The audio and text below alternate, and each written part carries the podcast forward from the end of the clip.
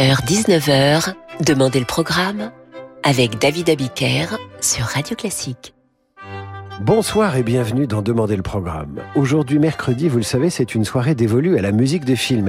Eh bien, je vous parle ce soir d'un film qui ne sortira pas en France sur vos écrans, tout de suite en tout cas.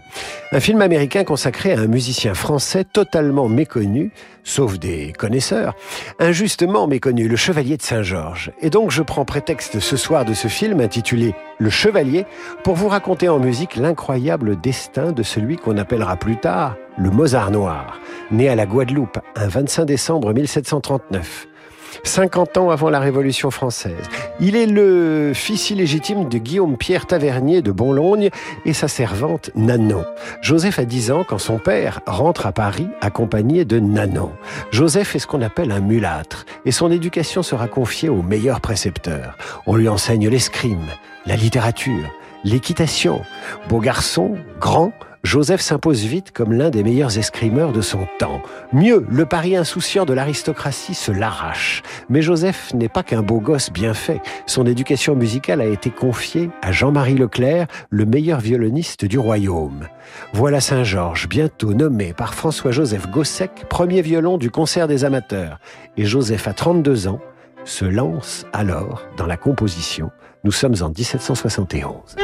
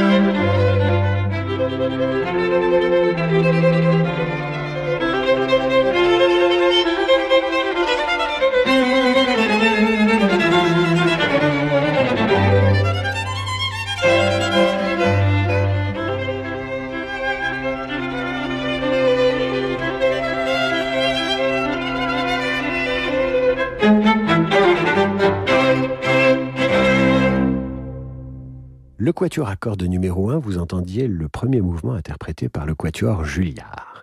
Il est composé par Joseph Bologne de Saint-Georges, musicien français né en Guadeloupe, aristocrate par son père, noir par sa mère, et qui connaît dans le Paris pré-révolutionnaire un destin exceptionnel pour l'époque quand vous songez qu'il est métis.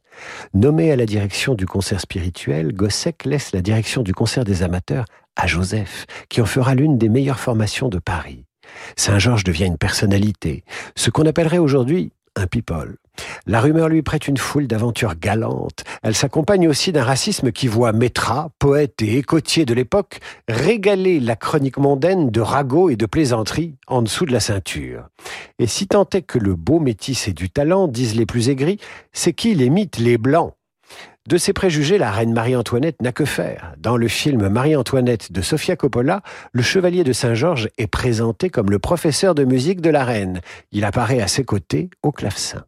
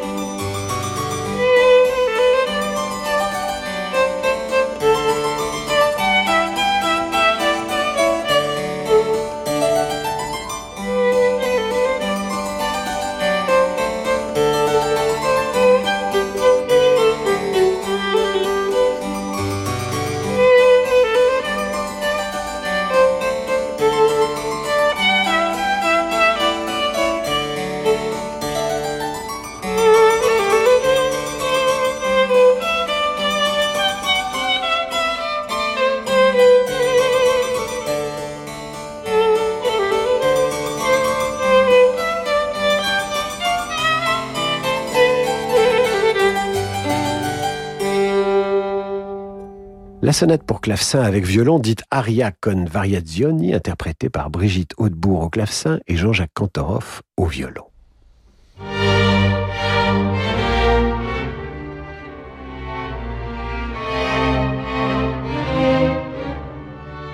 Saint-Georges a 37 ans quand en 1776, l'Almanach musical lui décerne ce Satisfecit, le meilleur orchestre pour les symphonies qu'il y ait à Paris et peut-être dans l'Europe. Et c'est un fait, les concertos pour violon du Chevalier attirent les foules à l'hôtel de Soubise.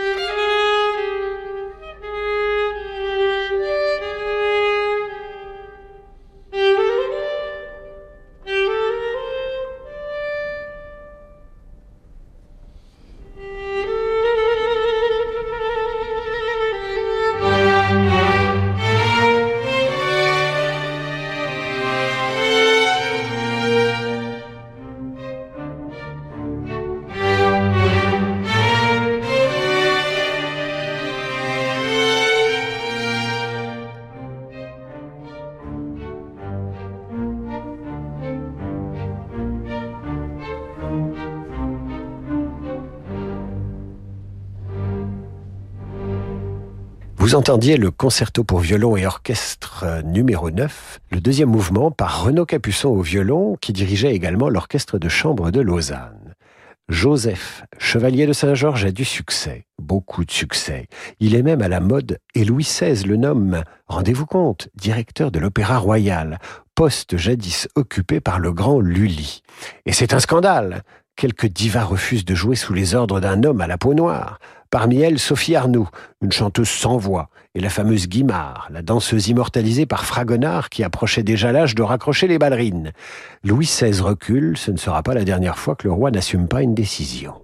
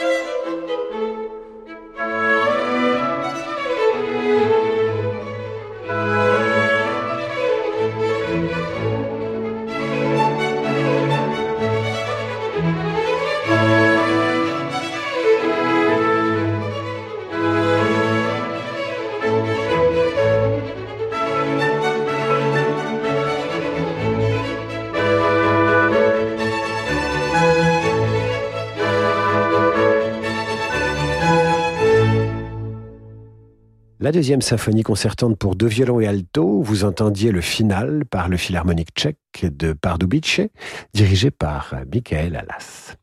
Joseph n'a pas eu la direction de l'Opéra Royal, il aura celle du théâtre de la Marquise de Montesson, épouse du duc d'Orléans. La branche cadette des Bourbons adopte le chevalier. Mieux, Louis-Philippe de Chartres le fait initier en franc-maçonnerie. Comme Mozart, nous sommes en 1778. Saint-Georges est le premier franc-maçon français à la peau noire. Vous saviez-vous que Saint-Georges avait été l'un de ces personnages les plus étonnants de la fin de l'Ancien Régime Qu'il avait été à la mode Qu'il avait tous les dons, nageur, escrimeur, musicien, compositeur Nous retrouvons le Mozart noir juste après l'entracte. Bonjour, c'est Elodie Fondacci. Pour les vacances d'été, je vous raconte l'histoire de l'anneau enchanté, ou comment la petite Milia partit à la recherche de ses frères emprisonnés par une sorcière. Aussitôt, ses oreilles s'allongèrent et des cornes poussèrent sur sa tête. Il était devenu un bouc. Les histoires en musique d'Elodie Fondacci sont disponibles en podcast sur radioclassique.fr et sur vos plateformes habituelles. Parce que le monde change, InVivo, Union nationale des coopératives agricoles, accélère la transition du secteur agroalimentaire en déployant des solutions et des produits innovants et responsables. Pour en savoir plus, retrouvez Fabrice Lundi dans l'intelligence alimentaire en question, chaque jeudi à 7h30 sur Radio Classique.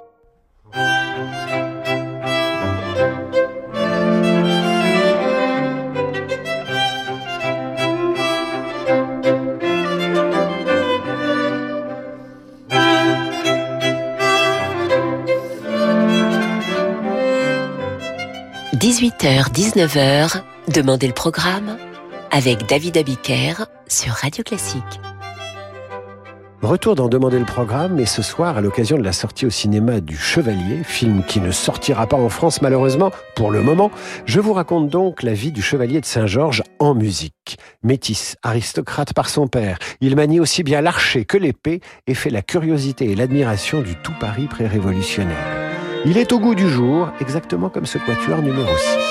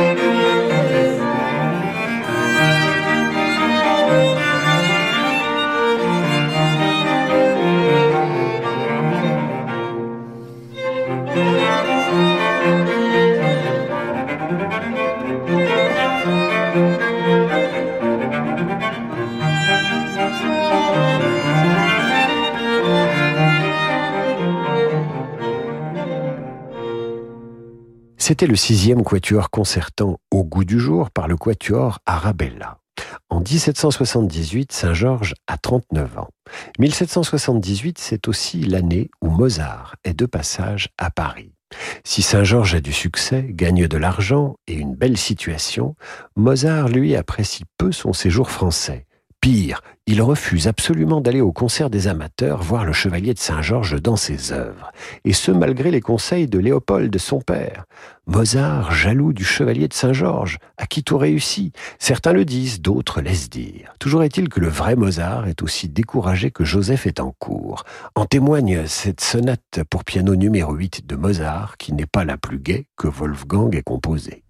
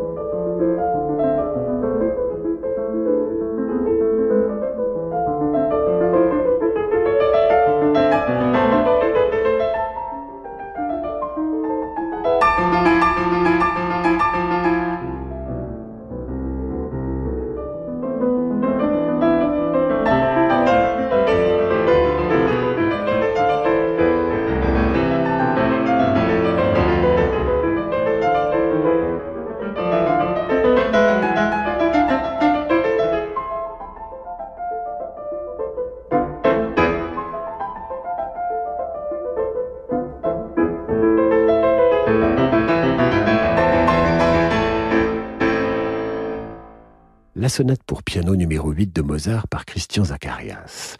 Les grands mécènes ont des problèmes d'argent et le concert des amateurs va fermer ses portes. Qu'à cela ne tienne, Saint-Georges crée une nouvelle formation qui vivra de ses recettes et d'égalité.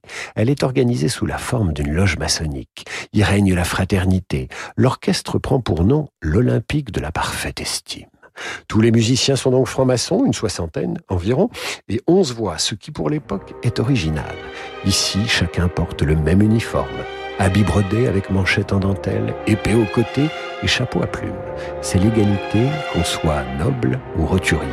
Et l'Olympique de la parfaite estime a une auditrice de choix, Marie-Antoinette, qui fait souvent le déplacement de Versailles à Paris. La reine assistera même au premier opéra du Chevalier. Ernestine, dont le livret est signé d'un certain Choderlos de Laclos, l'auteur des Liaisons dangereuses.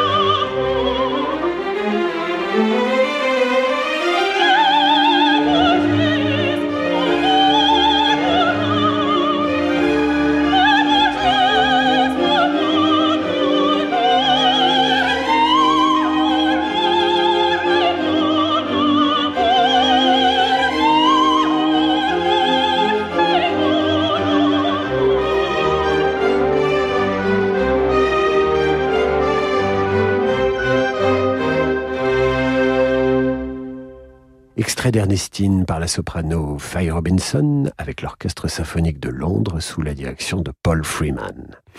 Vous faites erreur si à ce stade du récit vous pensez que Saint-Georges est un mondain qui a tous les talents et qui s'amuse.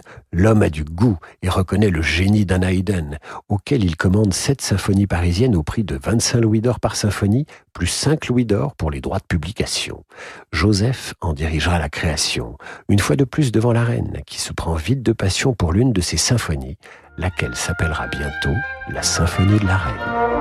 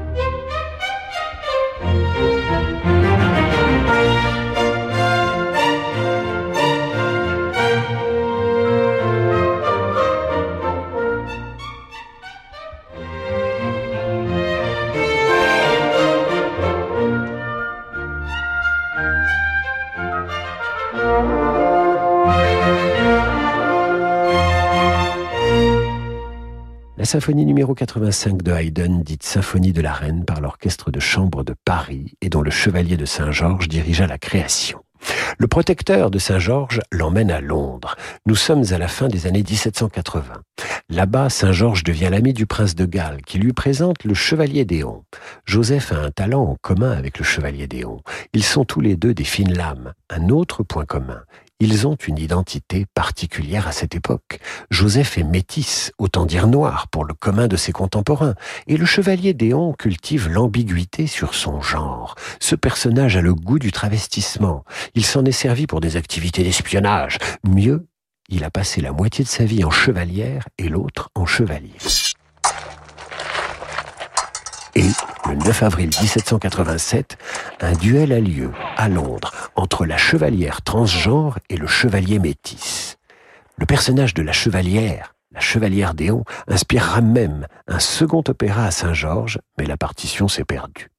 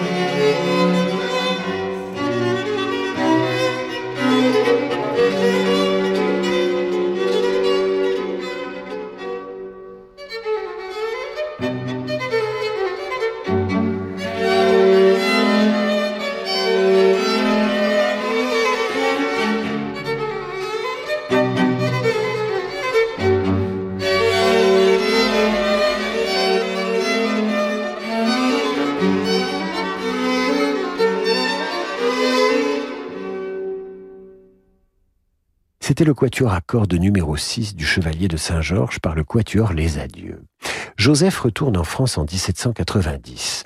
Il s'engage alors dans la garde nationale et devient le premier colonel à la peau noire de l'histoire de France. Il crée même un régiment noir et métis, surnommé la Légion Saint-Georges, qui compte dans ses rangs le père d'Alexandre Dumas, l'auteur des Trois Mousquetaires. Ça n'empêche pas Robespierre de faire emprisonner Saint-Georges qui passe onze mois en cellule avant d'échapper de justesse à la guillotine. Sitôt libéré, Saint-Georges embarque pour Haïti où il aide Toussaint l'Ouverture dans sa guerre d'indépendance pour Haïti. Il revient à Paris et cette fois prend la direction de l'orchestre du Palais Royal et il renoue avec le succès et retrouve les Parisiens qui sont fous de lui. Malheureusement, le 10 juin 1799, le chevalier de Saint-Georges meurt seul et pauvre. Mais quelle vie, quelle vie pour ce métis aux multiples talents. 60 années de musique, de joutes, d'amour, de rencontres, de voyages, d'aventures. Saint-Georges est mort deux fois. Une fois en 1799, l'autre fois en 1802, quand le rétablissement du Code noir par Napoléon fait tomber son œuvre dans l'oubli. Depuis, il n'appartient qu'aux femmes et aux hommes de bonne volonté de faire renaître cet homme d'exception. Ainsi s'achève notre émission et maintenant place au jazz et à Laurent de Wild. Je vous retrouve demain 18h dans Demander le programme. Bonne soirée mes amis.